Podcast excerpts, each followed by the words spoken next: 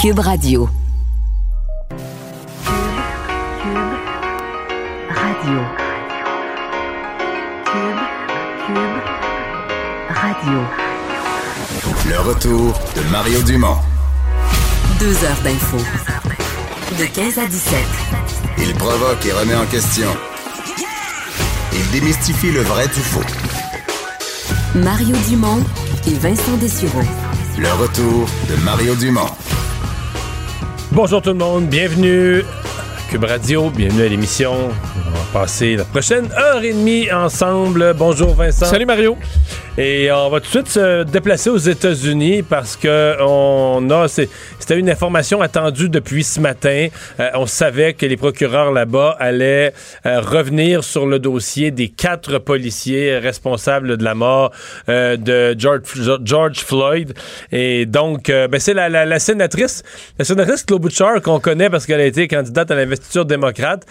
c'est ça la dernière fois aussi qui semble à chaque fois révéler les révéler les informations un peu avant tout le monde. Oui, c'est la sénatrice du Minnesota et euh, elle a euh, tweeté dans les dernières minutes. C'était attendu, mais effectivement, c'est pas encore venu de sources, d'autres sources officielles que euh, sur le compte Twitter de la sénatrice. Ça, je trouve ça un peu curieux qu'elle fasse des annonces alors que les autorités officielles, mais bon, on a, l'info quand même. Je pense que c'est une source assez fiable. Effectivement, on peut croire que c'est assez fiable, mais c'était très attendu. Là, donc, décision sur les accusations concernant les quatre policiers impliqués dans la mort de George Floyd. On sait qu'il y a déjà un qui a été arrêté, là, celui qui a le genou sur le cou de l'homme, qui avait été accusé de meurtre au troisième degré.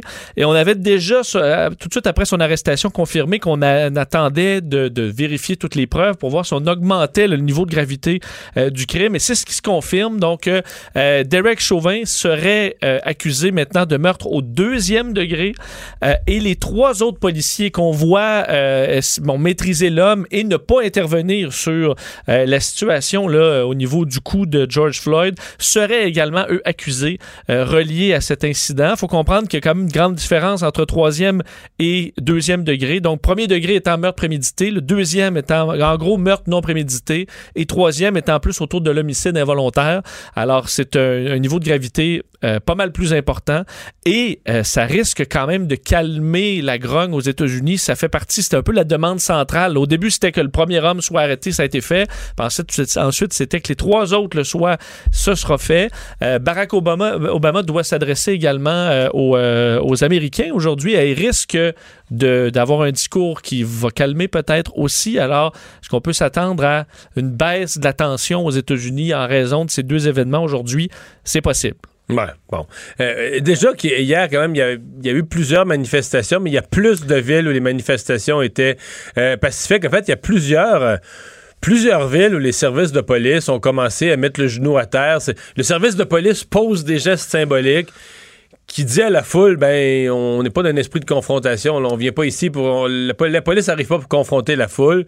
Et ça semble donner euh, des, bons résultats. Oui, parce qu'autant on a vu des policiers faire ça, mettre le genou à terre, même on en a vu faire des, câlins euh, à des, manifestants, ce qui est peut-être pas l'idéal en période de, COVID, mais bon, euh, on a vu des manifestants protéger des commerces, des, faire des chaînes humaines autour de certains commerces pour éviter qu'ils soient vandalisés. On a vu même des gens intervenir sur des, anarchistes qui essayaient de couper des blocs de béton pour les lancer. Et c'est les manifestants qui le prenaient, la, personne, pour le donner aux policiers. Alors, alors, euh, il y a des, moments d'entraide. Hier, d'ailleurs, 60 000 personnes qui ont rendu hommage à George Floyd lors d'un rassemblement à Houston, au Texas, où il a grandi, où il sera enterré. Tout ça s'est fait de façon pacifique. Alors, effectivement, là, on, sentait un certain euh, retour au calme hier, alors que rapidement, sur les quand même beaucoup de réactions au Canada sur euh, le, grand silence de M. Trudeau hier, qui a fait quand même euh, beaucoup jasé un peu partout à travers le monde. Euh, les néo-démocrates accusaient aujourd'hui, euh, bon, via leur chef Jack Meeting, M. Trudeau, d'être hypocrite, disant que lui, lorsqu'on lui demande ce qu'il fera là, concrètement pour aider à lutter contre le racisme, ben, M. Trudeau fait un silence et que c'est de ce silence-là dont on devrait davantage parler que celui d'hier. Et Yves-François Blanchet du Bloc euh, qui disait, euh, qui l'accusait en fait de, de, se retourner vers les Canadiens en parlant du racisme canadien alors qu'on lui a posé une question sur Donald Trump et qu'il a, euh, ben, qu'il devrait plutôt dénoncer les propos incendiaires du président plutôt que de nous accuser collectivement de tous les vices. Bien. Bon. Parlons, mais à la fin, les partis d'opposition, là, je, suis- je comprends qu'ils critiquent, mais je ne pense pas. Sur le fond, je pense qu'ils sont bien conscients que M. Trudeau euh, avait aucun intérêt, et, et le Canada avait surtout aucun intérêt à ce que M. Trudeau attaque de front Donald Trump. Non. Puis à date, la technique, M. Trudeau étant de réagir mollement à M. Trump, mais ça a payé, euh, Oui, réglant absolument. beaucoup des dossiers euh, en arrière. Bon, bilan, euh, il est difficile à faire, le bilan, euh, Vincent. Oui, parce que d'arriver à donner à la population un chiffre, un chiffre exact. oui, parce que normalement, on vous donne clairement le chiffre qu'on reçoit dans la journée. Là, puis on vous le disait, des fois, ben, il y, a- il y a du- y a des, des décès qui datent euh, de plusieurs jours. Mais là, est-ce qu'on devrait séparer euh, les décès des dernières 24 heures avec ce qu'on rajoute? Euh, c'est un peu le débat qu'on avait aujourd'hui parce qu'on nous dénombrait 59 nouveaux décès, mais auxquels on ajoute un 22, là, euh, survenu avant le 27 mai. Donc, au total, aujourd'hui, puis je vous le dis, c'est 81 parce que le- Mais moi, ces dans ma tête, 22-là, c'est sinon, que- n'auront été comptabilisés dans aucun de mes bulletins au fil des jours. Oui, puis il reste que on dit qu'on fait l'ajustement à la fin du mois, donc le, le 31 mai. On nous a annoncé 165 défais- décès supplémentaires en nous disant ce sont des décès qui sont répartis sur les différentes journées du mois de mai puis qui n'avaient pas été comptabilisés à temps. Puis là, on en rajoute 22 autres sur le mois de mai. Mais on finit, par se dire, OK, mais le mois de mai, finalement, le nombre de décès n'était pas si en baisse que ça, parce qu'il avait l'air d'être en baisse. Mais quand on ajoute, on est presque rendu à 200 décès non comptabilisés qu'il faut aller rajouter sur chacune des journées. Quand tu les répartis là, sur la deuxième moitié de mai, ou ces, ces décès-là, tu dis, ouais, la courbe baisse vraiment pas beaucoup en mai. Et euh, donc, oui, ça baisse un peu. On n'est plus à 80-90 décès par jour. On est plus autour d'une soixantaine. là. Mais, probablement que nos 20, nos 30 des derniers jours, ben, on va se rendre compte dans quelques jours que c'était plus 40 et 50. là. Oui, ça, faudra que- le dire. Oui. Euh, au nombre de cas, par contre, ça, c'est en baisse. Alors, il y a quand même des bonnes nouvelles au niveau des hospitalisations et des cas. Euh, c'est la troisième journée à moins de 300. Euh, donc, 291 nouveaux cas, moins euh, 34 personnes hospitalisées. Alors, on est à 1141 et euh, moins 3 aux soins intensifs. Alors, ça, c'est une tendance quand même assez, euh, assez continue depuis plusieurs jours qui est quand même rassurante. Et ça, c'est réellement, ça, c'est, ré- c'est réellement de bonnes nouvelles. Euh, ben, parlant de chiffres, euh, c'est, c'est quasiment fou. Là. Certains disaient qu'il faut suivre ça comme un téléthon. Le nombre d'inscriptions euh, des gens qui veulent être préposés en CHSLD. Oui, c'est énorme et ça monte toujours. là. Donc, le chiffre que je vous donne, autour de 70 000, mais qui continue de monter au fil des heures, parce qu'on était euh, tôt ce matin à 55 000 là, lorsque M. Legault a tweeté euh, vers 7h30. euh, bon, ça monte quand même moins vite. les gens. Ça monte moins vite que les 24 premières heures quand même. là. Oui, mais si on se rend, on dit jusqu'à vendredi. On va être proche du 100 000 comme c'est là. Oui. Reste que, bon, là-dessus, il y a des doublons, ça c'est sûr. On voit que sur le site, il y a des gens qui ont eu de la difficulté à se connecter une première fois, donc on peut penser que c'est un peu comme euh, je contribue et qu'il y aura des gens qui vont s'être inscrits peut-être 4-5 fois, moi même dans le lot. Alors, quel est le nombre réel? On verra, mais ce qu'on sait, peu importe le, le- calcul qui sera fait, il y a une grande demande. On a dépassé le 10 000, c'est sûr. Alors là, vient avec tout ça euh, un autre problème, évidemment. Qui ont choisi à travers euh, ce, ce 60 000, ce 70 000 candidats? Ce sera tout un casse-tête parce qu'évidemment, il y a une grande inquiétude dans le réseau privé de qu'on les dépouille carrément de plusieurs de leurs travailleurs. Euh, Madame McCann, pour, vous la faire entendre, a réagi euh, ce matin, euh, expliquant entre autres qu'on travaille avec le, président du Conseil du Trésor pour aider le secteur privé à éviter comme ça une perte trop grande de personnel. On peut écouter la ministre de la Santé.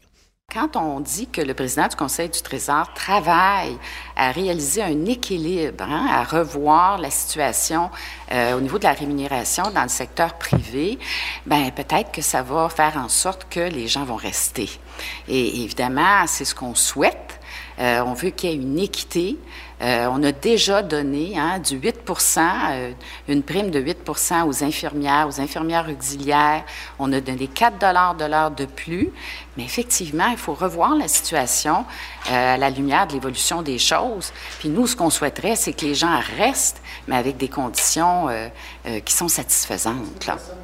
Évidemment, les conditions sont très différentes. Euh, D'ailleurs, vous faire entendre, parce qu'on voit une grande inquiétude dans le réseau. Le président du regroupement québécois des résidences privées pour aînés, qui t'a parlé un peu plus tôt aujourd'hui, Mario, à LCN, Yves Desjardins, qui parle d'une véritable catastrophe dans le milieu privé. On peut l'entendre.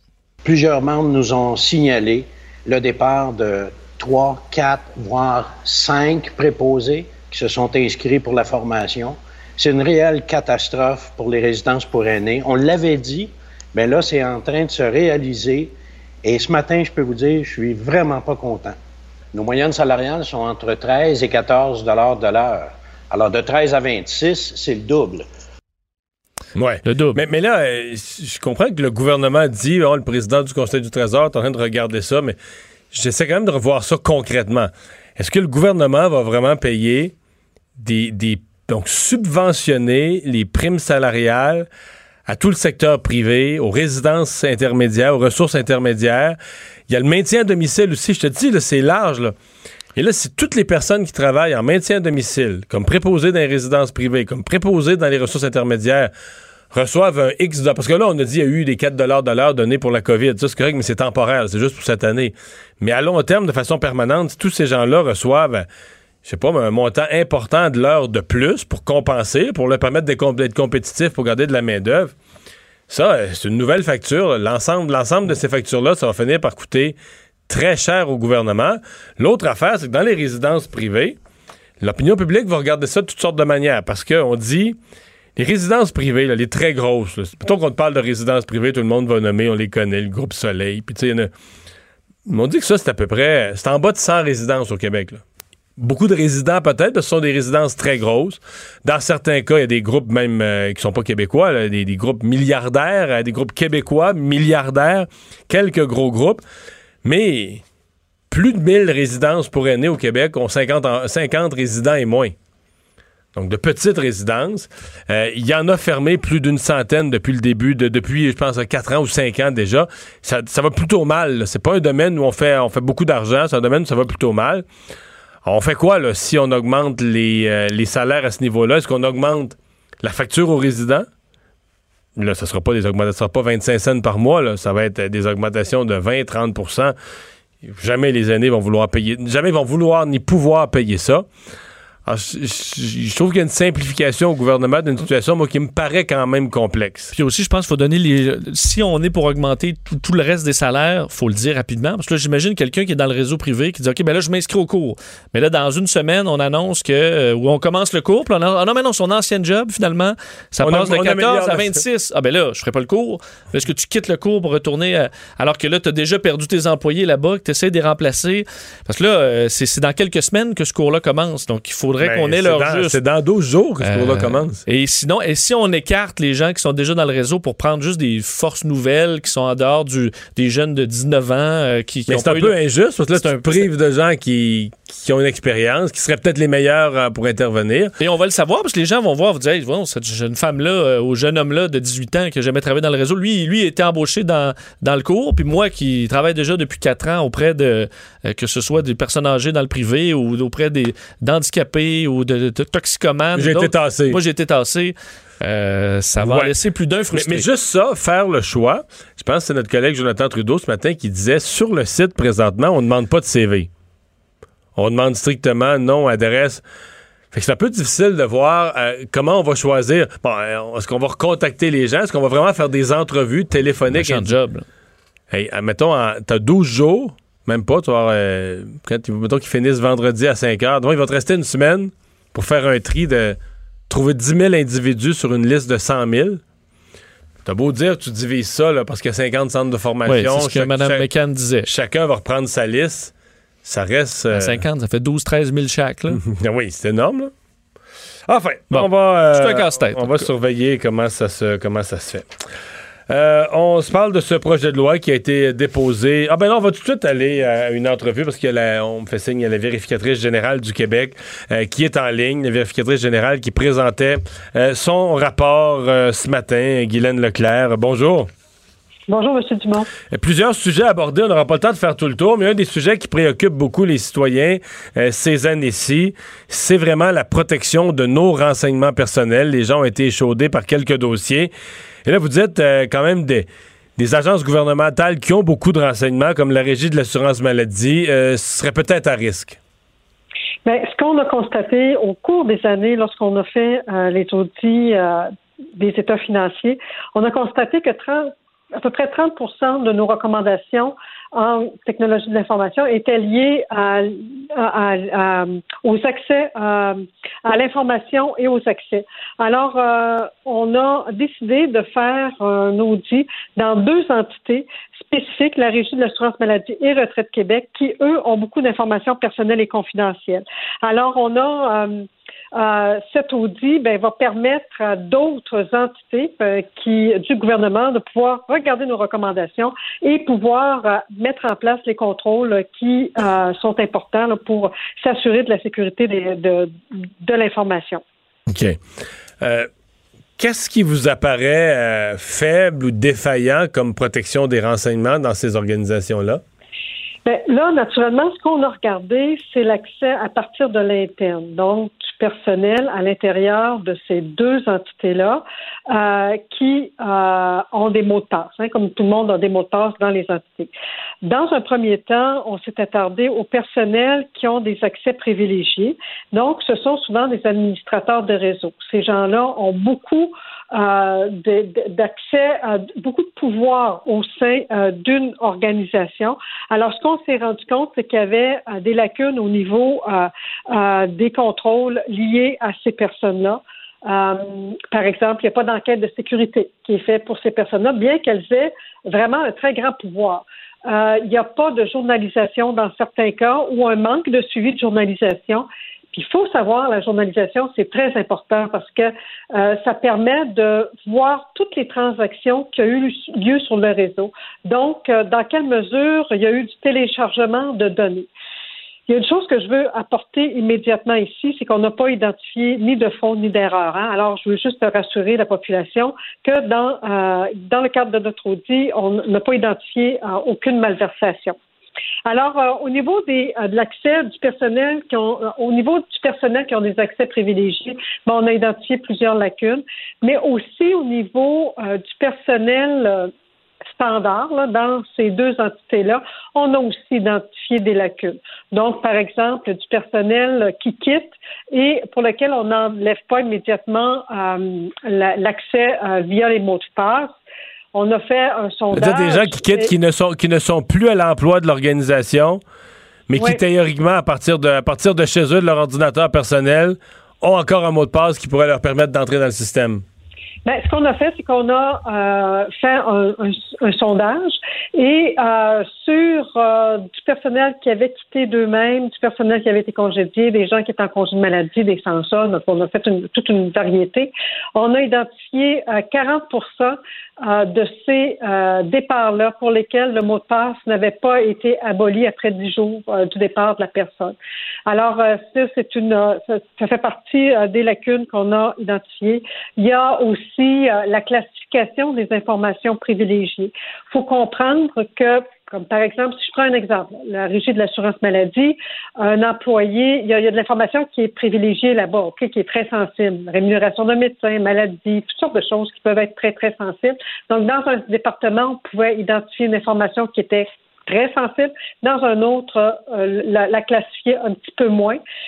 Ce fait que cette classification-là est très importante pour pouvoir euh, euh, s'assurer d'une bonne séparation des tâches. Alors, euh, c'est euh, ce le genre de lacune qu'on a identifié au sein de ces deux entités-là. Mais comme je vous ai dit tout à l'heure, lorsqu'on a fait euh, les audits financiers, dans 57 entités, on a identifié euh, soit l'une ou l'autre de ces lacunes-là. Donc, c'est assez généralisé, je vous dirais. Et ce qu'on souhaite, c'est que les organisations puissent utiliser les recommandations qu'on a faites dans ce rapport-là pour pouvoir euh, les appliquer dans leurs propres euh, entités. Mais, Mme Leclerc, merci de nous avoir parlé. Merci, Au au revoir. revoir, la vérificatrice générale du Québec. Et oui, c'est sûr que on, on pense souvent à pirate informatique, le gros hacker qui va casser le système, le génie informatique, mais dans le cas de Desjardins, c'était juste quelqu'un de l'interne qui avait accès à des listes, qui les a sortis. On l'oublie ça, que des fois, le piratage informatique peut être plus simple. euh, Effectivement. Juste quelqu'un à l'interne qui a des autorisations. Dans ce cas-ci, mettons, quelqu'un est congédié, là, puis il n'est pas de bonne humeur, ben, ben, Prends tout ça et ensuite il peut le donner à quelqu'un qui lui sera un expert et euh, à en tirer profit au maximum. là. Bon, euh, dans les autres nouvelles qu'on surveille, euh, il y a la Suède où on, avait fait de leur euh, de leur directeur de la santé publique, de leur médecin en chef, une espèce de héros dans les milieux anti, anti-confinement. Entre autres, ici au Québec, les gens qui détestent le confinement avaient dit la Suède, c'est le modèle qu'on devrait suivre mais le directeur de la santé publique là-bas qui lui-même dit il ferait pas la même chose. Non, ferait ça différemment euh, si c'était à refaire. Il y a quand même, euh, euh, je trouve quand même très intéressant cette sortie-là de Anders Tegnell, l'épidémiologiste de la santé publique suédoise. C'est un peu au centre là, de cette façon de faire en Suède qui a différé pas mal du reste du monde où on n'était pas en confinement très sévère. Il faut dire quand même qu'il y avait des mesures. Là. on incitait les gens à travailler à domicile quand même, à limiter leurs à les mains régulièrement. En fait, c'est qu'on se fiait sur l'espèce de discipline des gens plutôt que sur l'interdiction. Exactement. Mais le but, c'est presque d'arriver à la même chose. C'est d'arriver à couper les contacts puis que chacun reste chez eux. Mais les restaurants, les bars étaient ouverts. Il n'y avait pas grand monde. Ils étaient distanciés. On n'avait pas le droit au rassemblement de plus de 50 personnes et euh, entre autres les visites dans les maisons de retraite, même si ça a été euh, également l'hécatombe dans certaines maisons de retraite en Suède. Euh, de sorte que aujourd'hui, à bien y penser, on, on, ferait ça différemment aujourd'hui selon cet épidémiologiste suédois. Si nous devions rencontrer la même maladie avec tout ce que nous savons aujourd'hui, pense que nous finirions par faire quelque chose entre ce que la Suède et le reste du monde ont fait. Je trouve ça quand même intéressant que la réponse est probablement pas l'un ou l'autre, mais quelque part entre les deux. faut dire que la Suède, euh, c'est 4468 décès. Euh, pour nous, au Québec, ils vont être frappés plein fouet. Ça paraît pas si immense, ce chiffre-là. Mais si on le compare à la Finlande ou la Norvège, les voisins, euh, c'est 321 décès en Finlande, 237 en Norvège. Donc, je veux dire, c'est des bilans qui se ressemblent vraiment pas du tout. D'ailleurs, euh, M. Tegnell disait c'est un bilan qui est vraiment trop élevé pour la Suède. Alors, on voit qu'ici, on se pose des questions sur ce qu'on aurait pu faire différemment. Mais en Suède, on pense pas avoir trouvé la solution et être plus brillant que les autres. Loin de là, on ferait les choses différemment, avoir à les refaire. On va, euh, oui, parlant de, ce qu'il faut faire, euh, on est maintenant à se demander jusqu'où il faut aller pour euh, exiger le port du masque. Est-ce qu'il faut en donner pour l'encourager? Est-ce qu'il faut le rendre obligatoire? il y a le conseil municipal de Côte-Saint-Luc qui vient, peut-être une des, entités politiques au Québec qui est allé le plus loin. ils ont donc décidé de pousser plus loin le port du, du couvre-visage en le rendant euh, exigé. Euh, le maire euh, Mitchell Bronstein est avec nous. Bonjour. Oui, bonjour. Ça va bien? Oui, ça va très bien. pourquoi aller plus loin et exiger le port du masque? Oui, euh, simplement, notre règlement, c'est pour le port de masque dans les commerces. Quand vous entrez dans un commerce, il va être obligatoire de porter une, une, euh, masque et euh, c'est l'obligation euh, d'avoir un plan dans deux semaines. Chaque commerce doit avoir un plan euh, pour, et on va donner des, des masques réusables, pas réusables, rejetables pour chaque commerce. Euh, et aussi à la population qui ont besoin, qui n'ont pas la capacité d'acheter une masque réusable, on va le donner un. C'est parce que on a une population euh, le plus âgée, le pourcentage euh, de notre population, plus de 65 ans, c'est 30% Et toutes les statistiques de notre ville mm-hmm. montrent que des personnes infectées, la majorité des personnes infectées sont dans les années 20, 30 et 40, mais c'est ses parents et ses grands-parents qui doivent vivre aussi. Et la chose le plus importante, c'est d'avoir une bonne économie. Pour avoir une bonne économie, tout le monde doit être sécuritaire quand ils entrent pour magasiner. So, si tout le monde porte un, masque, ça va être euh, sécuritaire pour tout le monde de magasiner et ça va être bon pour toute la société et l'économie. C'est absolument nécessaire. C'est ce que les, médecins disent. On doit laver les mains, hmm. faire le distance sociale et aussi porter des masques. Vous dites que euh, la, maladie se promène beaucoup par des gens de 20, 30, 40 ans, donc c'est eux qui, qui ont été le plus de cas testés euh, et qui, vous dire que c'est un groupe qui est moins discipliné à porter le masque? Euh, je pense pas, mais il il va au travail, il va maintenant, tout est ouvert, euh, il va avec ses enfants euh, partout, et euh, c'est facile pour eux de, c'est plus facile pour eux de, contracter le virus, mais quand même, euh, dans cet âge, la plupart des personnes ne vont pas à l'hôpital. Ils restent à la maison et tout va bien après quelques semaines. mais pour la population du Côte-Saint-Luc qui sont plus âgés, c'est très dangereux. Et, et c'est important pour tout le monde. C'est absolument la chose la plus importante, c'est on veut avoir une ouverture et pas une deuxième vague. Mhm. On veut que tous les magasins réussissent. C'est très difficile pour eux maintenant. Et je veux que, pas seulement Côte-Saint-Luc ait une place sécuritaire pour magasiner, mais tout le Québec, tout le Canada, j'espère. Ça, c'est la première chose qu'on doit faire. Faire tout le nécessaire pour être certain que notre commerce peut réussir. Ouais. Euh, Pensez-vous rencontrer une opposition importante? Euh, On le voit sur les réseaux sociaux. Il y a des gens qui, n'aiment pas le masque. Il y a des gens qui voient le masque carrément comme une espèce de, c'est bizarre, mais comme un signe de faiblesse. Euh, il y a des gens aussi qui s'opposent à, à l'obligation du masque. Ils disent aucun gouvernement peut nous obliger à porter quelque chose. Euh, Sentez-vous que vous allez rencontrer une opposition importante? Que je dis à ces personnes, on a tous les règlements. Ça, ça c'est l'obligation des, élus.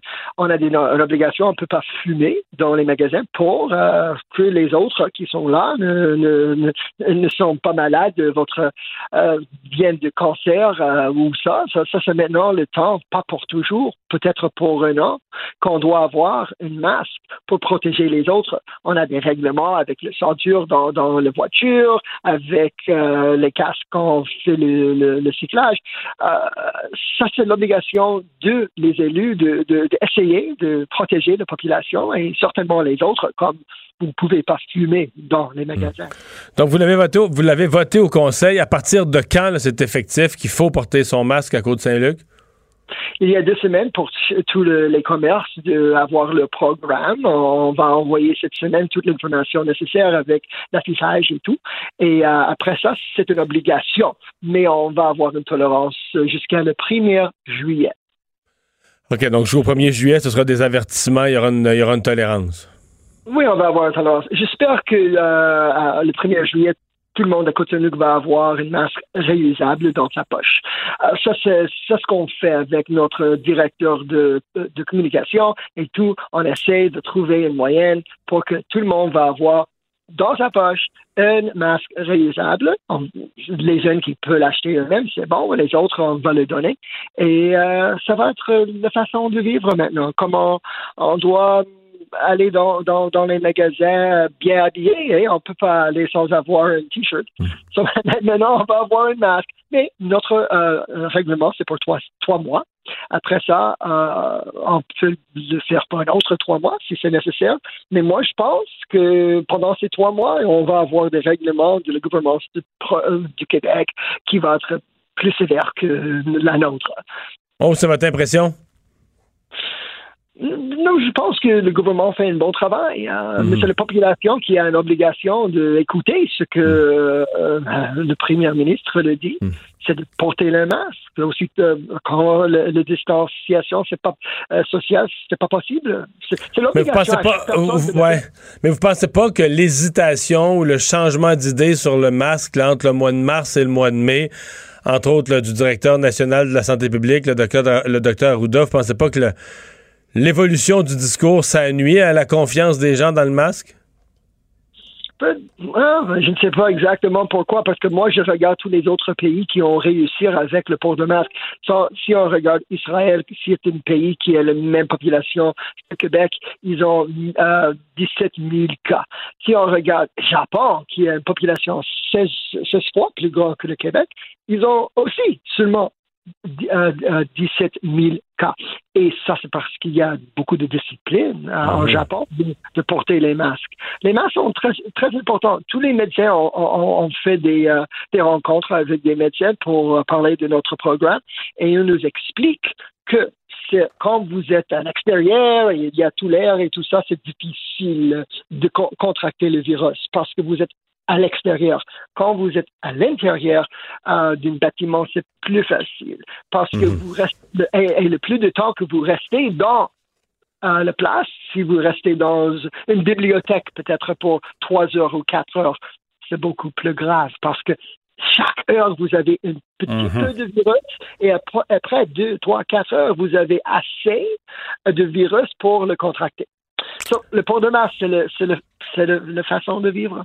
Mhm. Mais on vous remercie de nous avoir parlé, M. Bronstein. Au revoir. Merci. Au revoir. Michel Bronstein, le maire de Côte-Saint-Luc. Ça, dans les annonces du matin, il y a le ministre euh, Christian Dubé qui a déposé ce projet de loi, grand projet de loi sur les nouvelles procédures pour relancer l'économie, pour accélérer la réalisation, entre autres, de, de plusieurs types de projets. Oui, l'objectif, on sait, là, on a devancé le plan d'infrastructure euh, de, de- pour- qui amène des milliards de dollars pour des projets qu'on veut euh, mettre, disons, en version accélérée. Et pour le faire de façon ac- accélérée, ben, il faut s'enlever certaines barrières selon le gouvernement.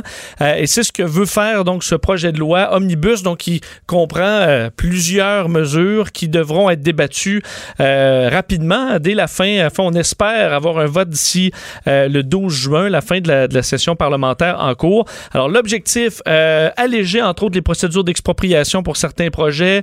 On peut penser au tramway, par exemple, de Québec, la ligne bleue du métro de Montréal. Euh, également, la possibilité d'entreprendre des travaux sur une partie du domaine de l'État avant l'obtention des droits requis.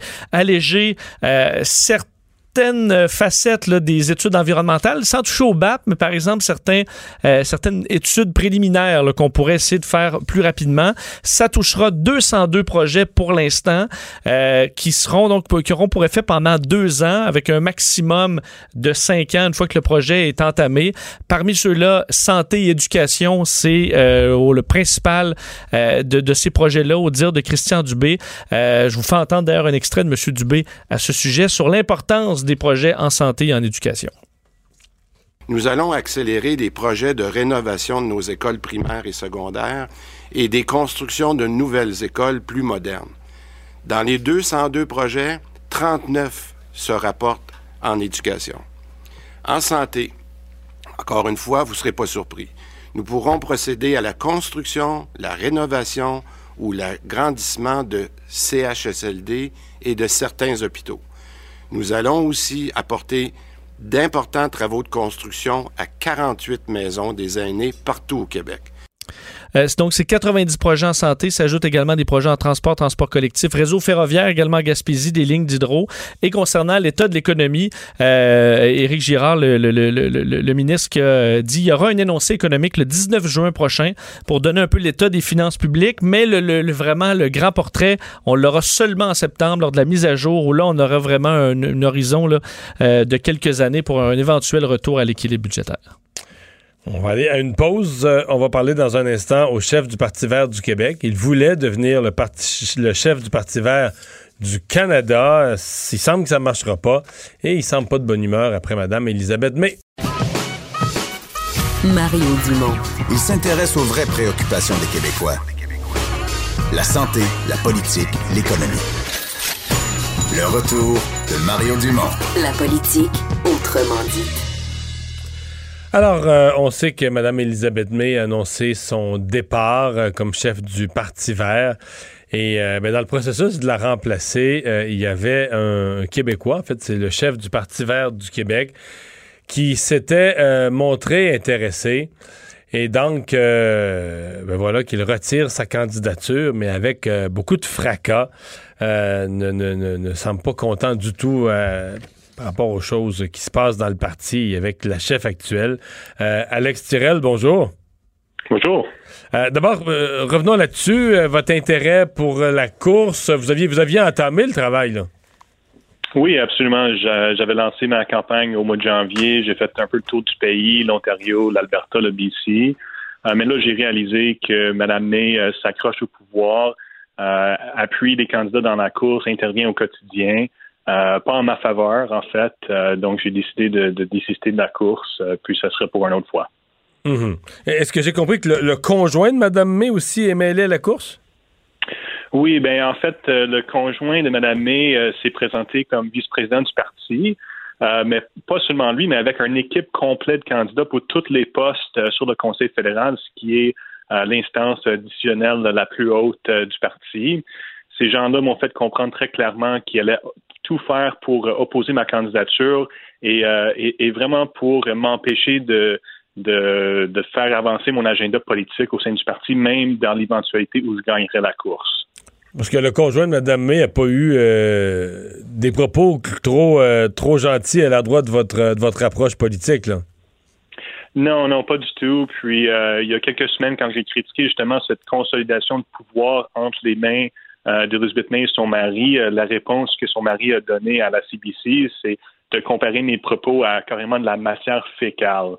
Euh, de me dire de, que je comprends rien sur la gouvernance et que je devrais retourner étudier. Donc, évidemment, un commentaire euh, quand même très injuste. Moi, j'ai 32 ans, donc euh, c'est un peu difficile de, fonctionner sous ces circonstances-là. Ouais. Mais pourquoi, moi je vous dirais ça, pourquoi elle quitte, Mme May? Est-ce est-ce qu'elle quitte et elle veut pas quitter? Généralement, quand quelqu'un quitte, bon, ben, il, s'en va puis il laisse la place aux autres. comment vous voyez ça? Une volonté de, garder une certaine mainmise sur le parti? Ou qu'elle veut rester chef puis abuser le processus? Ben, je pense qu'elle n'était pas prête à partir. Il y avait beaucoup de critiques à son égard euh, suite à l'élection 2019.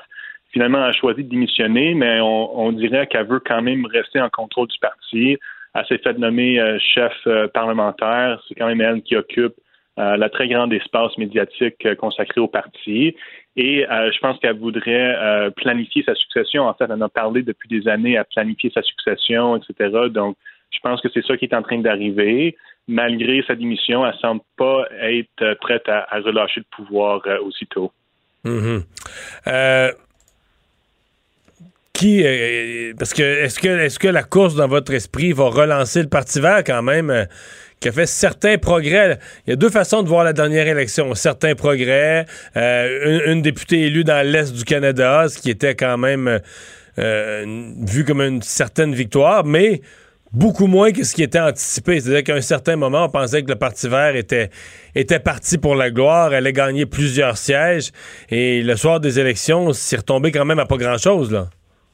Exactement. Puis je pense qu'il y a beaucoup d'erreurs euh, qui ont été commises par Elizabeth May durant la campagne électorale, notamment d'ouvrir la porte euh, à ce que les députés du Parti vert euh, réouvre le débat sur l'avortement, euh, de dire que le Québec euh, devra accepter le, pétrole des sables bitumineux alors qu'on est supposé être un, parti écologiste. Il y avait euh, de l'ambiguïté sur le projet de loi 21, sur l'indépendance du Québec. Elle avait comparé les, fait la différence entre les, souverainistes et les, indépendantistes. Donc, beaucoup d'erreurs qui ont quand même nuit beaucoup au parti. on avait jusqu'au double le pourcentage dans les sondages qu'on a reçus le soir de l'élection. Et je pense que vraiment les, gens sont prêts à passer à autre chose. May a fait un bon travail pour le parti pendant des années, mais après 14 ans euh, dans le poste de chef, je pense que c'est vraiment le temps pour le, changement. Et malheureusement, dans cette course à chefferie-ci, euh, le, parti est très fermé au débat. Euh, il, y aura juste deux débats officiels d'organiser il n'y a pas beaucoup de volonté de vraiment remettre en question l'approche centriste que Mme May a présentée depuis des années. C'est très difficile pour moi, comme Québécois, comme jeune, qui veut euh, vraiment apporter beaucoup, beaucoup de changements dans le parti, l'apporter à, la gauche, euh, adopter l'éco-socialisme. C'est très, très difficile pour quelqu'un comme moi euh, de contester cette, cette, euh, cette approche et, surtout avec la consolidation de pouvoir qu'on a vu avec, avec son mari et son équipe.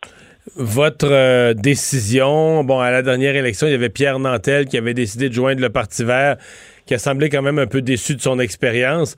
Avez-vous l'impression que le Parti vert du Canada euh, est en, en difficulté de s'implanter d'une quelconque manière au Québec, de devenir un parti qui a, qui a une aile, qui a des racines québécoises? Ben, je pense que euh, l'approche du du Canada au Québec euh, est, variable selon les élections. Je pense qu'ils ont de la misère de vraiment euh, se, doter d'un programme qui plaît aux Québécois et, de l'assumer. On voit que c'est variable. en début de campagne, Elizabeth May avait dénoncé le projet de loi de 21 seulement pour changer sa position, pour attirer Pierre Nantel vers la formation. Puis, je pense que les Québécois, on veut voter pour des politiciens qui ont des valeurs, qui tiennent à ce qu'ils disent. Et quand on voit que c'est variable et ça peut changer à tout moment, mais c'est sûr que ça fait difficile. Hmm. Ben, M. Terrell, là, euh, question comme ça, est-ce que vous aviez, pour euh, devenir candidat euh, au Parti vert fédéral, aviez-vous dû quitter vos fonctions au Parti vert du Québec ou vous êtes toujours chef? Je suis toujours chef du Parti vert du Québec. J'avais nommé deux chefs adjoints, Alice Sécheresse et Matouba, pour la durée de, de la course. donc, moi, je retourne au Parti vert du Québec. J'ai hâte de préparer à l'élection générale de 2022, je pense qu'on va être capable de vraiment présenter une, équipe très dynamique, euh, de contribuer positivement au débat euh, politique au Québec et, j'ai vraiment hâte de continuer ce travail-là. On comprend que la collaboration entre le Parti vert du Québec et celui du Canada, c'est pas dans le sac. Ça va rester deux partis bien distincts. Ben, moi, j'espère qu'on va pouvoir euh, travailler ensemble. Je remarque aussi que la plupart des, des partis politiques provinciaux au Québec euh, sont souvent sur mauvais termes où il y a souvent des frictions avec euh, les ailes fédérales. Donc, le Parti du Québec fait pas exception. Puis moi, je pense que le Québec mérite d'avoir une voix forte au sein du mouvement vert canadien. Donc, moi, j'ai toujours défendu le point de vue des membres du, du Parti du Québec qui est parfois différent, parfois un peu plus progressiste que nos, nos confrères canadiens. Mais je pense que euh, mais j'espère du moins qu'on va pouvoir euh, travailler ensemble avec, avec le prochain chef du Parti du Canada. J'espère que cette personne-là va avoir une approche un peu plus réconciliatoire avec le Parti vert du Québec. M. Terrell, merci beaucoup d'avoir été là. Alex Terrell, le chef du Parti vert du Québec et euh, désormais, disons-le, ex-candidat à la direction des Verts du Canada. On va aller à la pause. Anaïs est là au retour. Le retour de Mario Dumont pour nous rejoindre en studio. Studio à commercial cube.radio. Appelez ou textez. 187 cube radio. 1877 827 2346. Culture et société.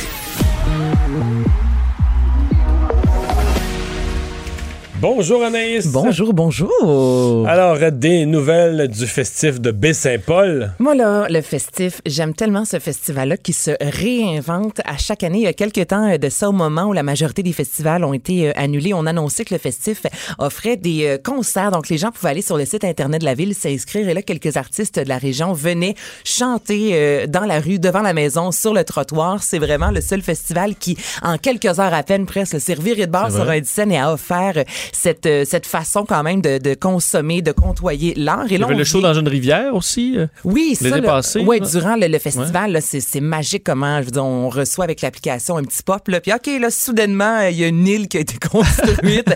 où l'an passé aussi, t'avais, il y a deux ans, Marjo, qui est à côté de l'épicerie du coin, là, se met à chanter. Mais elle est chez elle dans Charlevoix, Marjo. Et voilà. Mais c'est vraiment, euh, moi, j'adore cette, ce, festival-là. Et là, évidemment, bon, ça a été annulé cette année, mais on a décidé quand même de, que ça aurait lieu, mais d'une façon réinventée, avec des séances d'écoute et ce sera lancé le 20 juin prochain. Tous les détails sortiront officiellement le 15 euh, juin prochain, ce qui a trait à la programmation, entre guillemets. Donc, les gens vont en groupe de 10 avoir recevoir un kit d'écoute. Donc là, des produits du terroir, un kit d'écouteurs, entre autres, il y a Claude Pelgag, exemple, qui va euh, dévoiler euh, les chansons de son album qui va sortir plus tard dans l'année et on n'a plus le temps de vraiment consommer à 100 tu sais, de prendre avant, je sais pas, avec un Walkman ou un Discman, je sais pas vous, mais je prenais le temps de ma marche, j'écoutais de la musique dans l'autobus. Je sais pas, je trouve qu'on écoutait peut-être plus un album au complet que maintenant avec des listes de lecture où on choisit vraiment juste les chansons qu'on aime. Donc là, les artistes,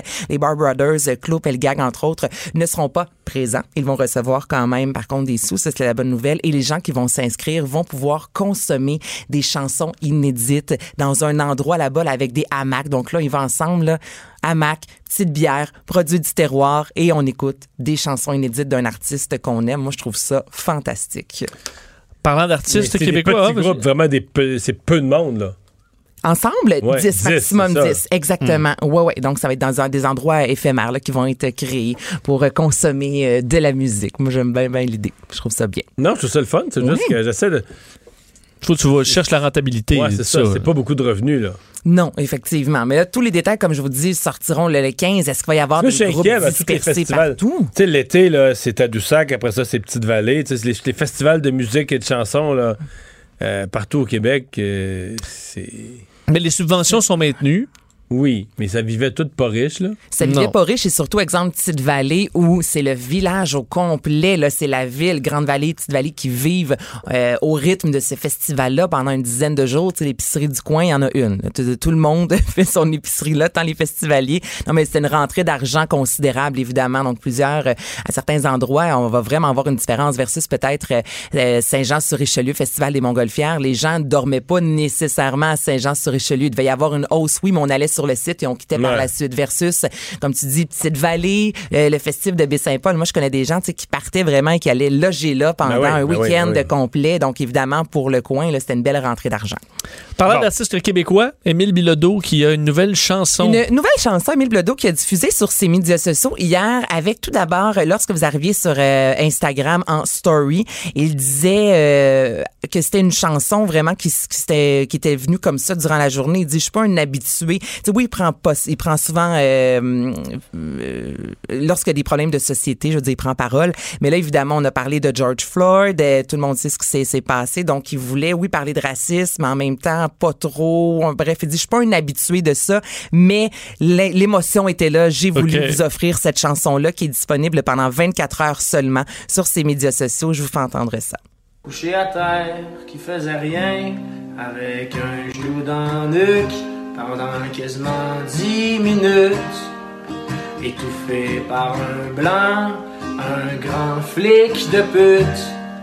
Chris, qu'on sait bien, le racisme va encore plus loin. Vous êtes-vous déjà demandé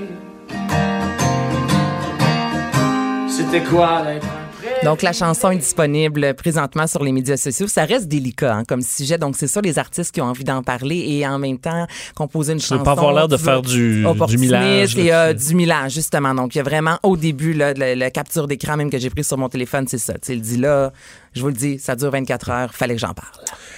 Juste pour rire, qui va renouveler l'expérience du festival AHA. Oui, on s'est demandé à quelques reprises, messieurs, est-ce que les gens vont consommer de l'art? Est-ce que les gens vont consommer de la musique, des spectacles sur Internet? Et pour l'instant, je vous dirais que ça augure assez bien. Donc, la fin de semaine dernière avait lieu le festival AA Juste pour rire qui euh, présentait euh, plus d'une soixantaine d'artistes. c'était la première d'un festival parce qu'il y avait eu des, des soirées, des concerts. On vendait quelques, même proche de 1000 billets, tout ça. Mais là, Mais eux, c'était une soirée isolée, là, un c'est spectacle. Là, tu avais sur quatre jours, tu pouvais acheter la passe quatre jours ou une journée à la fois. Je pense que c'était 10 dollars. 10 ou 20, là, c'était pas, euh, c'était pas dispendieux. Mon souvenir, non, c'était 40 pour les quatre jours, puis 12 par jour, je pense. C'est quelque Toi, chose comme ça. Marc-Claude y était. Marc-Claude faisait, il y avait euh, samedi soir une grande entrevue avec euh, Jean-Marc Parent qui était magnifique d'ailleurs. Jean-Marc qui racontait toutes sortes d'affaires, qui est un conteur naturel, Mm-hmm. tout ça. Mais c'était un des événements. Il y avait 60, je pense qu'il y avait 60 événements en tout. là. Mm-hmm. Ça, c'en était un. Mais là, c'est quoi, Marc-Claude était chez vous, Ah oui, oui. devant euh, C'était l'ordinateur? vraiment Et- spécial et, et- et Marie-Claude finissait par. Mais c'était pas live, ça avait été fait euh, 3-4 jours avant. Mais Marie-Claude disait quand même que faut que tu sois avec un pro, là, comme Jean-Marc Parent, dans le sens que tu as une entrevue très intimiste, tu repasses le passé, tu retournes sur des événements difficiles, mais c'était c'était drôle, mais c'était quand même toujours profond avec Jean-Marc Parent jusqu'à un certain point, là, tu sais, il était intense. Mais c'est pas le genre d'entrevue qui se prête à être à distance. Nous autres, ce qu'on fait en actualité, là, ça se fait bien. là. Tu parles à un porte-parole, puis comment ça va vous coûter, puis qu'est-ce qui va vous arriver, puis le gouvernement, puis la nouvelle loi, ça se fait bien. Mais tu sais, la grande, grande entrevue d'une heure et plus, là, où tu racontes, puis tout ça. Quand on voit pas. Ben on- oui, on voit, mais qu'on n'a pas l'énergie. euh, ouais, ouais, euh, c'est plus bizarre à distance. Mais là, c'est ça, tu dis, il y avait euh, certaines performances qui étaient filmées, d'autres directs, notamment Mathieu Dufour, Madoff, qui lui a fait un direct samedi. On sait avec le coronavirus, je veux dire, dans les derniers mois, il est passé son compte de 60 000 à plus de 100 000. Mais lui, il était tout de suite après Marie-Claude et Jean-Marc Parent, à 9h samedi en soir. direct, là, et les gens y étaient là.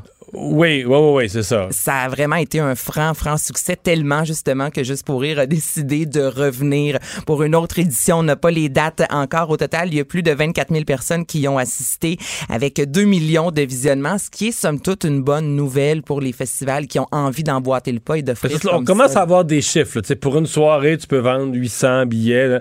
Pour un, un 4 jours, tu peux vendre 24 000 billets.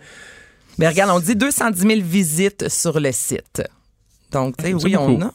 Oui, c'est Ouais, beaucoup. c'est ça, on a de Puis plus en 24 000 plus. billets vendus, ça veut dire que tu commences à avoir des revenus Ouais. euh, un peu appréciables. Je sais pas c'est quoi le cachet par contre des, des humoristes. Moi, je serais très curieuse de savoir un spectacle euh, sur scène Ah, mais non, mais on versus s'entend, à mon avis, ça n'a rien à voir. là. Ben c'est sûr que ça n'a rien à voir, mais je me demande les artistes aussi là-dedans. Au final, oui, il y a de la visibilité, mais font-ils vraiment, vraiment Ben, des sous ont on les- essaie de garder la tête hors de l'eau? Je sais? sais pas, mais je pense qu'ils ont des, des- des montants entendus, UDA et tout ça, mais à mon avis, on n'est pas. Dire, les, vrais, loin, les vrais là. gros festivals, quand un artiste est en vedette sur scène, là. Mais non, c'est pas pareil. C'est là, payant. c'est sûr. Plusieurs Soirée milliers de payante. dollars. Non, ça Ah oui. vient- on n'est Euh, pas dans la même affaire, là. Est-ce qu'il y a un festival de Cannes? Parce que je comprends qu'il y a un Québécois nommé, Oui. mais là, il n'y aura pas de tapis rouge, rien. Il n'y aura pas de festival. Ça donc sert à quoi d'être été- nommé cette année? Mais c'est pas OK, party. mais justement, je vais faire nommé pour entendre. le pas de festival? oui, je sais, mais le but d'aller à Cannes, c'est de faire ton. euh, Ben, c'est de la visibilité. Sortir ton dire. gros kit? C'est sortir le gros kit, c'est monter les escaliers. Moi, j'aurais tellement peur de me planter, c'est important. Oui. Le- non, mais les les escaliers montés, à moi. Cannes. Les monté les escaliers de Cannes? Oui. Pas la journée du festival. la journée du Ouais, festival. Un, mar- un mardi, Un mardi un matin. mardi matin en vacances, par rapport. Mais Est-ce que tu t'es enfargé? Non, non. Non, OK. Mais je, le- je sais pas, la, la descente, la montée, là, il y a quelque chose avec ces escaliers-là, moi, qui me font à chaque Mais fois. si je tu déboules les marches, tu, tu vas être viral, puis. As-tu envie d'être viral comme Mais ça, je sais Vincent? pas. D'après moi, c'est plus facile en Bermuda puis en sneak, par exemple, Avec les une robe de balle. qu'avec une robe puis des souliers à talons hauts. Les talons, c'est ça, c'est parce que vous, là, vous avez des chaussures chic, pas chic. Il y, a- y on- rarement des on talons là-dedans. là, mais les, les femmes, souvent, là, c'est le petit talon aiguille. euh, et Non, doit quand la robe, pause. c'est quand la robe est assez longue pour aller s'accrocher d'un talon là, c'est Oh là là, c'est là le tableau de bord est rouge. la c'est des heures de pratique. Alors, le film québécois Nadia Fait partie de la sélection de Cannes, 73e édition, euh, comme tu posais, Vincent, la question. Oui, qui a été annulé. Le prochain festival sera la Mostra de Venise au mois de septembre prochain. D'ici là, tout, euh, tout littéralement a été mis euh, sur la glace.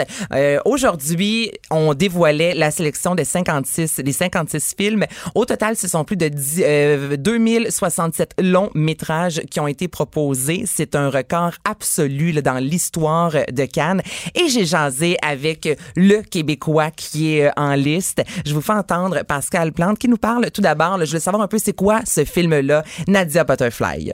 Je voulais faire un film de sport, de natation. Moi, je suis un ancien nageur, mais euh, avec des vrais athlètes. Euh, déjà, je trouve que la natation est un sport très mal aimé de la fiction. Déjà, il y a très peu de films, euh, encore moins de films de natation avec un semblant de, de, de crédibilité au niveau des prouesses athlétiques. C'était de faire un film où euh, c'était pas le, le- le schéma du film de sport conventionnel où, où l'enjeu finalement ultime c'est est-ce qu'elle va gagner ou perdre. Euh, Bon, donc l'idée c'était de faire un film qui traite de psychologie sportive d'une façon nuancée. Puis c'est un film où on suit Nadia, qui est une nageuse qui est à l'aube de sa retraite, euh, nageuse dans la vingtaine, avec un genre de ras-le-bol. euh, tu sais, c'est son dernier tour de piste, elle le sait. euh, et puis le film finalement traite d'un blues post-olympique essentiellement euh, à Tokyo euh, que ça se déroule, donc aux Jeux de Tokyo 2020. C'est les journées qui vivent, c'est-à-dire euh, oui, euh, il y, a, y a des parties, mais il y a aussi l'espèce de poussière qui retombe, beaucoup de doutes. euh, c'est une rupture du monde de la natation, mais ultimement c'est une rupture avec des amitiés très fusionnelles qu'elle a avec d'autres nageuses et tout. Donc plusieurs micro-deuils qu'elle accumule comme ça. Le film s'attarde vraiment plus à ça,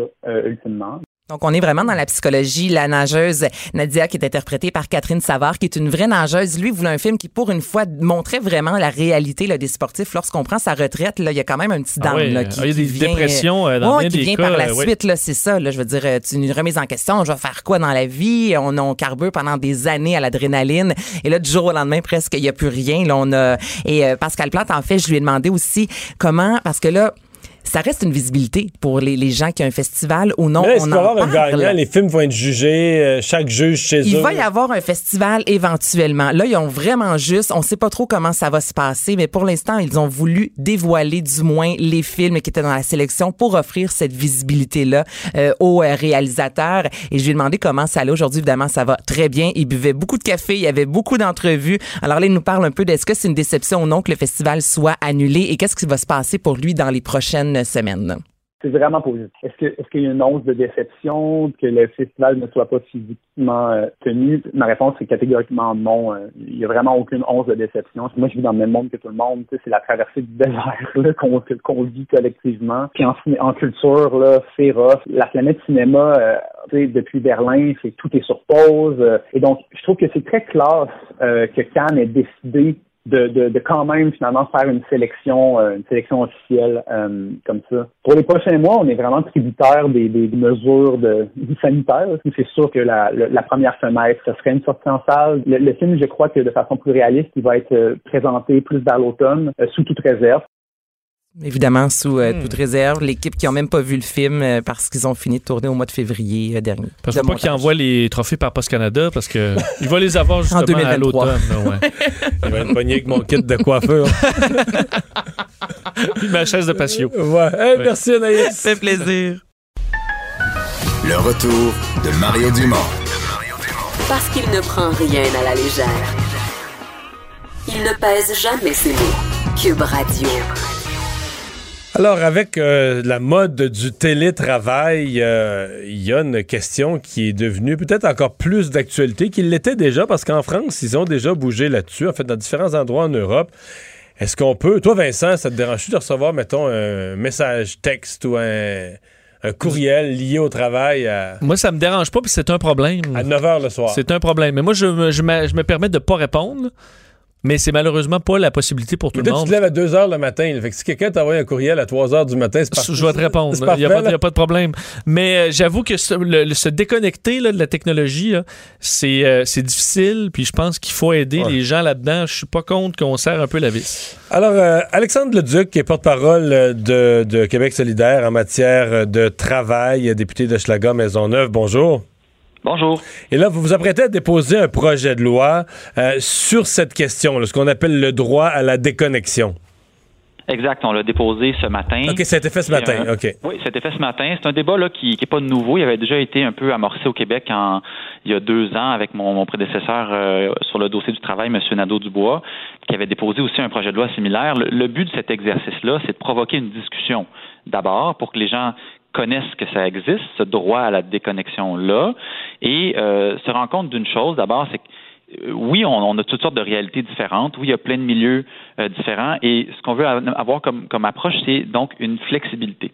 Comment ça se fait que dans un milieu de travail, par exemple, il y ait des urgences, dans un autre, il n'y en ait pas, mais que des deux milieux de travail puissent avoir des, en effet des textos, des courriels à toute heure de la journée et de la nuit. Euh, c'est un enjeu sur lequel on veut travailler.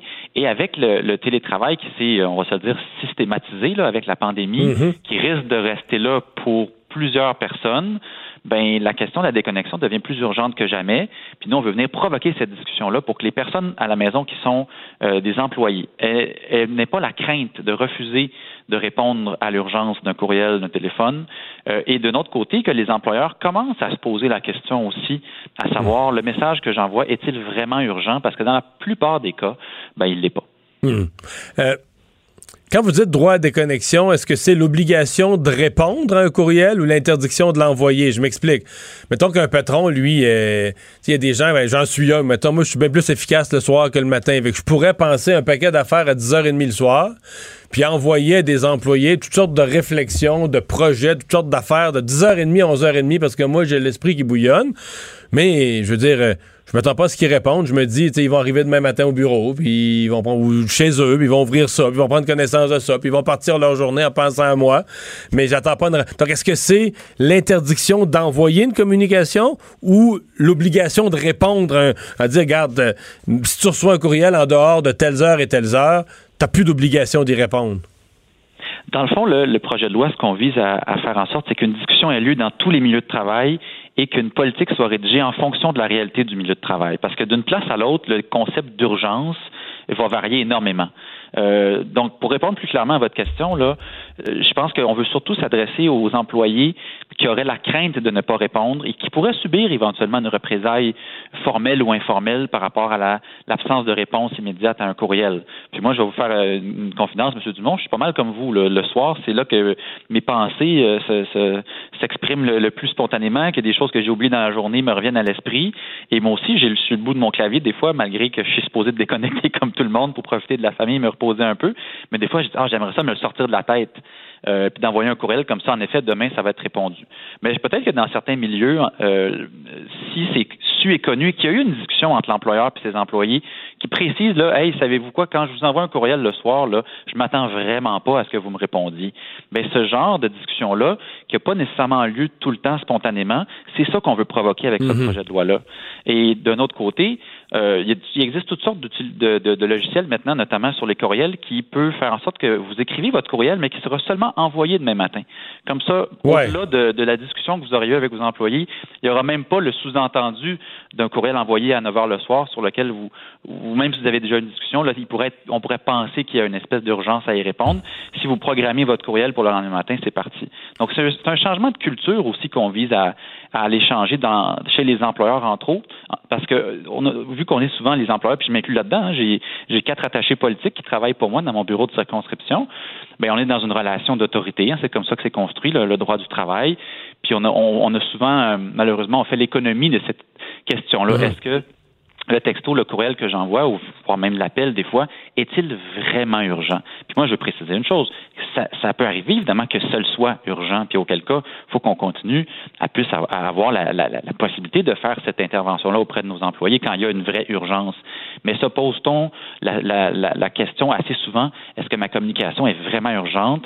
Il y a des études qui commencent à, à sortir là-dessus, puis qui disent, ben finalement, elle n'est pas souvent vraiment urgente, votre question. Elle aurait pu très clairement être envoyée lendemain. Pour ça, on peut se noter une petite, note sur notre téléphone, sur un bout de papier, être demain, faire un suivi sur tel dossier, envoyer tel courriel, tel document. Euh, donc, c'est vraiment une culture qu'on vise à aller changer, autant du côté des employeurs que du côté des employés. Pensez que les employés euh, ou que des employés vivent euh, une pression importante, une pression psychologique lourde à porter à cause de ça? Ben, c'est que des fois, comme il n'y a pas eu de discussion, on le sait pas, puis c'est pas tous les employés qui sont à l'aise.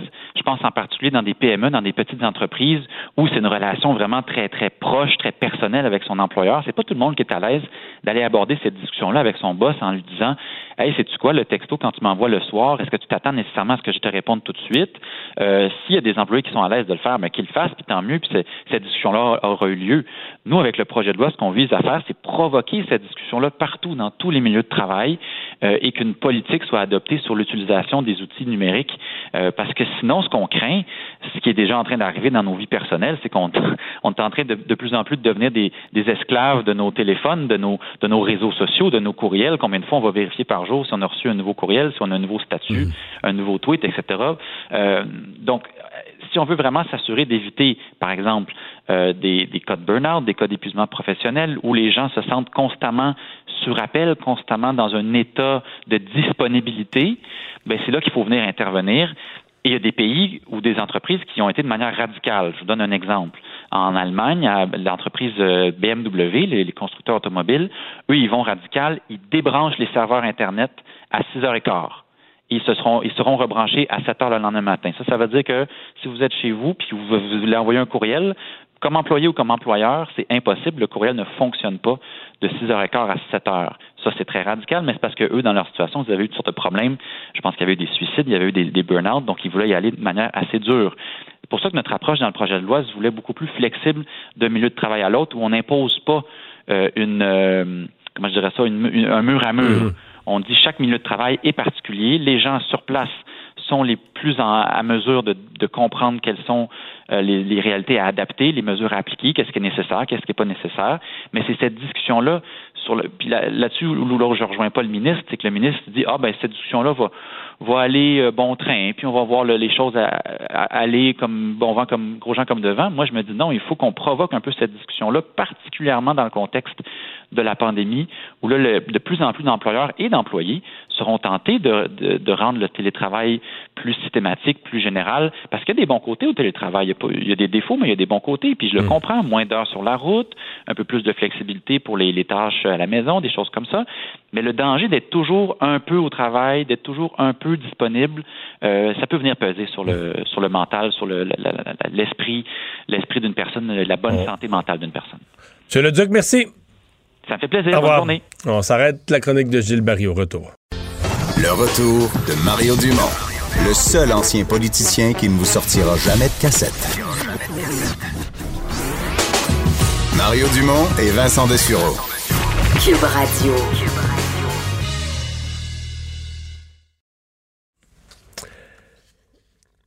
Oui, bonjour Gilles. Je suis là. Je suis là. Je suis là, Mario. Bon. Ça va? Oui, ça va bien. Donc, euh, tu veux nous parler aujourd'hui de. Plus, là. Oui, est-ce que tu m'entends bien? Mario. Oui, 1, 2, 3, 4, vraiment, la communication. Moi, je t'entends plus. Bon, la communication va pas sur les deux côtés. On va, euh, on va régler ça. Euh, Vincent, dans l'intervalle, euh, tu nous parles de, du magazine de Lancet, magazine de médecine, qui là revient sur sa propre étude concernant l'hydroxychloroquine. Oui, et ça avait fait tellement grand bruit à travers le monde, cette étude dans auprès de 96 000 patients. En fait, Meta, où on étudiait plein d'études et qui venait à la conclusion que l'hydroxychloroquine, ça marchait pas et que c'était même dangereux. Mais plusieurs scientifiques étaient sortis contre la façon de faire de cette étude étude-là, la jugeant trop faible, euh, et ça avait mis fin à plein de, de, de, de- d'essais cliniques, entre autres l'OMS qui avait mis fin à ça. Ben, sachez que The Lancet euh, émet aujourd'hui de sérieuses réserves sur cette étude-là. Ils ont fait en fait ce qu'on appelle l'expression of concern, donc expression de préoccupation, qui émet des doutes sur la méthodologie. C'est un peu l'étape avant euh, de carrément là, faire le retrait pur et simple de, de l'étude. Euh, et euh, Ceci dit, une autre étude que je viens de voir qui dit aussi que l'hydroxychloroquine ne semble pas concluante. faut dire que euh, cette grande étude allait dans le même sens qu'un paquet de petites études. C'est juste que, d'ailleurs, plusieurs scientifiques qui euh, ne croient pas à l'hydroxychloroquine disaient c'est quand même pas une bonne étude, même si j'y crois pas, c'est pas une bonne étude. Alors, l'OMS qui a repris euh, ces essais, c'est ce qu'ils ont annoncé dans les dernières heures. Et on va reprendre donc la discussion avec euh, Gilles Barry. Bonjour Gilles. Salut Mario, je t'entendais parfaitement, moi. Bon, parfait. Alors, Alors, euh, ben, parle-nous, tu, tu veux nous parler de, de Montréal, de la Ben, relation de Montréal avec le reste du Québec? tu m'as tendu une, euh, une perche lundi. Avant hier, ouais. euh, J'en dormais plus. Alors, comme je, je l'ai évoqué, Montréal, c'est une cité-État qui est branchée sur le monde, mais coupée du Québec. Et je pense que c'est le plus grand fantasme des élus de Montréal ou des élites de Montréal. Alors, euh, une ville qui est beaucoup plus préoccupée de ce qui se passe ailleurs que de regarder s'intéresser à ce qui se passe nécessairement de l'autre côté des ponts. Alors, depuis les 25 dernières années, Mario, j'ai l'impression que Montréal se coupe de jour en jour du Québec. Une ville qui a viré à gauche en épousant l'idéal euh, diversitaire et multiculturel, utilisant à fond le logiciel culpabilisateur de cet ADN. Alors, ses priorités comme ville tournent autour de ça. Alors, une ville qui a abandonné, abdiqué son rôle de leadership de grande métropole francophone au pays, au Canada, dans les Amériques et dans le monde. Et au fil des ans, moi, en tout cas, j'ai reçu ça comme des, des, des, des, des uppercuts de Mohamed Ali quand je voyage en Amérique latine, puis que des gens sont passés par Montréal, puis qui nous disent Hey, M. Barry, euh, on pensait pas qu'à Montréal, on parlait anglais comme à Toronto. Il n'y a pas de différence, sauf la poutine. Alors, je vais dire, ça, ça te met à terre, pas à peu près. Alors, on ne sent pas l'intérêt pour la promotion du français, euh, qui est plutôt un élément de divertissement ou de folklore. Et Frédéric Bastien, dans son livre Après le naufrage, a donné un exemple de ça, qu'à un moment donné, dans une école de Côte-Saint-Luc, il y avait eu une fête euh, dans une école et que, bon, les Grecs, les Pakistanais, les Hindous, tout le monde était allé de leur défilé. Quand c'est venu le temps des jeunes Québécois, ben, après leur spectacle, les jeunes euh, Québécois se sont fait euh, littéralement euh, huer par l'ensemble des étudiants qu'il y avait dans la salle.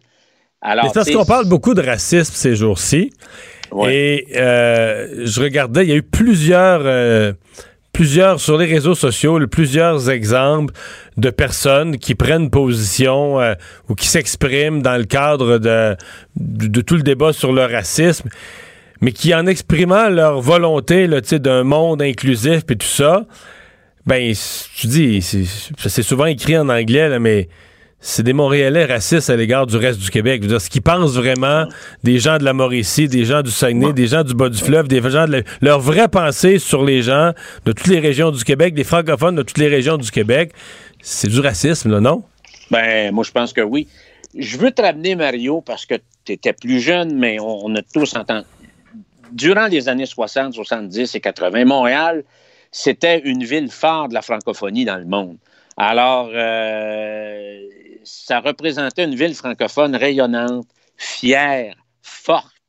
Rappelle-toi d'Expo 67, c'était la particularité du Québec français qui était projetée dans le monde. Puis aujourd'hui, avec euh, particulièrement avec la gouvernance de la mairesse Plante, mais ça, ça, ça, ça l'a décru au fil des ans. Ben, tout ce qu'elle fait, c'est d'essayer de, d'édulcorer euh, l'âme et l'esprit de Montréal, vider la ville de son sens historique, parce que Montréal elle a une histoire qui est très forte, très enracinée dans, dans l'histoire collective du Québec. Alors, euh, Mais non, mais pour le parti de Mme Plante, l'histoire de Montréal, c'est c'est Mohawk, strictement, non? c'est ça. Alors, c'est C'est les Mohawks, c'est les Mohawks, puis après ça, ben, euh, c'est le multiculturalisme. Entre les deux, il n'y a rien qui a été fondé. Il C'est ça. n'y a, rien qui a été fait entre les deux. Alors, c'est une ville qui devient depuis, euh, qui devient un peu pareille comme les autres villes américaines. C'est quoi sa, sa particularité? Multiethnique, urbaine, hors sol. Anglophone. Et surtout, surtout séparée du Québec. Il y a quatre groupes à Montréal, Mario, moi. les francophones, très minoritaires, les anglophones, où la langue est de plus en plus devenue la langue commune de travail et d'échange, les allophones, puis les exclus. Les itinérants, puis c'est une particularité de Montréal, ça. Alors, les gens de Montréal, Mario, entre moi et toi, là, ils voyagent pas au Québec. Rocher-Percé, mon œil, la bite à Tibi encore moins. Puis quand c'est le temps de prendre des vacances, sais-tu ce qu'ils vont? Ils font le valise, puis ils s'en vont dans le pays d'origine. Alors, ça, c'est l'échec, entre autres, de la politique d'émigration. On a fait des ghettos à Montréal, puis aujourd'hui, on récolte ce qu'on a semé. Alors, euh, il y a des déroutes. Ça, ça donne une forte. Euh, il y a une déroute administrative. Moi, Mario, j'ai tombé en bas de ma chaise durant la pandémie. J'ai quasiment vu apparaître euh, Jean de Bois, qui était le quêteux dans Séraphin. Oui. Quand je vois la, la mairesse Plante bomber 5 millions pour acheter des masques à Montréal au gouvernement du Québec, moi, j'étais, scandalisé. Toute la déroute sur les cônes oranges, puis là, on vient d'additionner les stationnements pour l'utilisation de, de nouvelles pistes cyclables c'était déjà chaotique. Là, on en remet une autre couche sur ça qui rend la ville de Montréal n'est plus une ville attrayante. C'est un repoussoir. Les gens ne veulent pas venir en ville parce que c'est trop compliqué et c'est trop complexe. Alors là, on vient de rajouter ça la semaine passée. Alors, euh, hmm. leur préoccupation, c'est des affaires qui, en tout cas, je trouve ça un peu la préoccupation sur les gens. Je pense pas que ce soit une priorité nationale aujourd'hui. Alors, c'est tout ça, Mario, qui fait en sorte. Puis en plus, on voudrait que la CAQ fasse élire plus de députés à Montréal. Ça aussi, c'est un déficit, Mario. C'est un déficit démocratique parce que donnez-leur tout, donnez-leur rien, ils vont voter libéral pareil parce que pour eux, leur Moïse politique, c'est Justin Trudeau. Alors, euh, hmm. ça, c'est le déficit démocratique, là, il fait mal, Mario. Et de plus en plus, ça va être très difficile en dehors du Parti libéral qui gagne de plus en plus de comtés à Montréal et Québec solidaire de faire élire euh, des députés de d'autres formations politiques. C'est malheureux, Mario, parce qu'il y a eu des grands succès d'intégration au Québec euh, sur les communautés euh, culturelles. Je pense à Amos, qui ont fait élire pendant longtemps mon ami Ulrich Chérubin, qui était un haïtien d'origine, et qui a été définitivement un des fers de lance de la démocratie municipale au Québec. Même chose pour le maire euh, Adrien à Saint-Géron, euh, à Mont-Laurier, pendant bien des années. Alors, Mario, pour moi, il y a deux choses. Et il, doit avoir un électrochoc à Montréal en fonction de la prochaine campagne électorale. Il faut qu'il y ait une alliance, une coalition qui se, qui se ligue, qui se mobilise autour de deux objectifs. La première, c'est de redonner à Montréal son vernis de, de grand phare, de grande ville euh, francophone dans les Amériques et dans le monde. Moi, je pense qu'il y a toute une cause là-dessus. Et on peut avoir des gens de toutes les provenances des partis politiques pour être en mesure de faire une alliance autour de cet objectif. Et l'autre, Mario, qui est très important, c'est de constater que notre politique de l'immigration n'a pas fonctionné, je sais qu'actuellement, le gouvernement du Québec est en train de rediscuter d'un autre projet de loi pour essayer de, moderniser ça, mais il faut ça, complètement euh, changer de, recette, Mario. Ça doit être réparé. Merci beaucoup, euh, Gilles. Merci. Salut, on reprend ça. Au revoir. Et on va aller parler sport tout de suite avec euh, Jean-Charles. Bonjour, Jean-Charles. Allô, Mario. Est-ce que la MLS va pouvoir corriger, régler ses problèmes de relations de travail? C'est fait. C'est fait. A une oh, oh, oh dans la dans la MLS, les joueurs et les dirigeants sont entendus jusqu'au terme de la saison 2025. Alors ça, ça assure une certaine pérennité de part et d'autre. Les joueurs qui encaissent, Mario, une perte salariale de 5% cette saison, et ils encaissent surtout une nouvelle clause arrivée dans la convention, la clause Act of God, donc l'acte de Dieu. C'est ce qu'on vit actuellement avec la pandémie euh, mondiale de la COVID-19. Alors, cette clause est désormais en vigueur, advenant qu'il y a une deuxième vague, évidemment, qui frappe l'Amérique à l'automne, ce à quoi tous les spécialistes s'attendent, mhm. évidemment. Qui plus est, le prochain contrat de télévision à être négocié, parce qu'il doit l'être dans le cours de cette nouvelle convention, eh bien, il prévoit désormais une remise de 12,5% et non plus de 25% comme c'était initialement prévu. par les propriétaires à l'association des joueurs. Quand un retour au jeu post-pandémique, ben là, les propriétaires doivent en faire euh, savoir davantage sous peu quant au schéma proposé, des joueurs qui devront ensuite se concerter et une entente sur les termes du retour à la compétition qui restera alors à intervenir, mais on parle de plus en plus d'un tournoi euh, qui lancerait ou relancerait les hostilités, un tournoi impliquant euh, toutes les équipes de la Ligue qui serait disputé à Orlando, en Floride, sur les terres de Disney, aussitôt que en juillet, OK. OK. Donc, euh, et, tu dis la NBA, malgré tout, la NBA pourrait être la première à reprendre encore plus tôt? Ben, on les entend pas beaucoup, la NBA, sur la place publique. C'est même leur association des joueurs qui a pris la parole récemment, mais pas les dirigeants, mais ceux-ci travaillent à un plan de relance pourrait être connu du grand public d'ici la fin de la présente semaine. L'association des joueurs se dit prête à une relance. Ça facilite les négociations quant au protocole de retour. Et je reviens sur les terres de Disney à Orlando qui semble vraiment être le lieu de prédilection pour plusieurs. Alors, c'est là que pourrait se trouver le théâtre de cette reprise à 22 équipes, dont les Raptors de Toronto, dans un tournoi éliminatoire élargi, puisque dans la NBA, à l'instar de la Ligue nationale, on compte traditionnellement 16 équipes seulement en série. Est-ce que j'ai le temps pour euh, quelques brèves, Mario? Oui, oui, vas-y, vas-y. OK. Brandon Gallagher, chez Weber du Canadien, ont joint le concert euh, suite euh, au décès de George Floyd, se sont prononcés. Euh, évoquant leur désarroi et, face à ce touriste événement de Minneapolis. J'ai vu le message de Weber très, très d'aplomb, hein, très solide. Exactement. Il a ajouté être frustré de cette situation. Capitaine des Pingouins, Sidney Crosby, lui qui a ajouté son grain de sel, il appelle à un meilleur dialogue. L'ex-défenseur du Canadien, Pernal Carl Subban III, a sorti le livret de chèque signé un chèque de 50 000 à la fille de George Floyd. Et je te dis en terminant qu'au baseball majeur, les propriétaires ont rejeté l'offre de l'Association des joueurs d'une saison écourtée à 114 matchs. Eux veulent rejouer à compter du 4 juillet entre 50 et 60 matchs à huis clos, pas un de plus.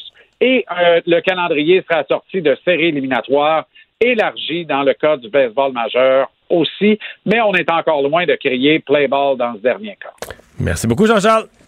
Salut, Mario. Salut. Alors Vincent, qu'est-ce qu'on retient de cette journée? Donc, nouvelles accusations dans le dossier de George Floyd. Oui, on attend d'une minute à l'autre euh, le gouverneur du Minnesota qui va aller euh, confirmer ces nouvelles accusations, euh, dont, entre autres, à Derek Chauvin, celui qui est accusé déjà de meurtre au troisième degré. Ce serait donc deuxième degré et des accusations envers les trois autres policiers impliqués. Est-ce que ça va calmer le jeu aux États-Unis alors que Barack Obama, l'ancien l'ancien président, va s'adresser également à la nation à 17 h ce soir? Alors, on peut peut-être penser que ça pourrait se calmer aux États-Unis à suivre. Des éléments apaisants. Merci Vincent. Merci à vous d'avoir été là. On s'arrête au retour. On va être avec Paul Larocque et l'équipe de LCN. Cette émission est maintenant disponible en podcast. Rendez-vous dans la section balado de l'application ou du site cube.radio pour une écoute sur mesure en tout temps. Cube Radio, autrement dit. Et maintenant, autrement écouté.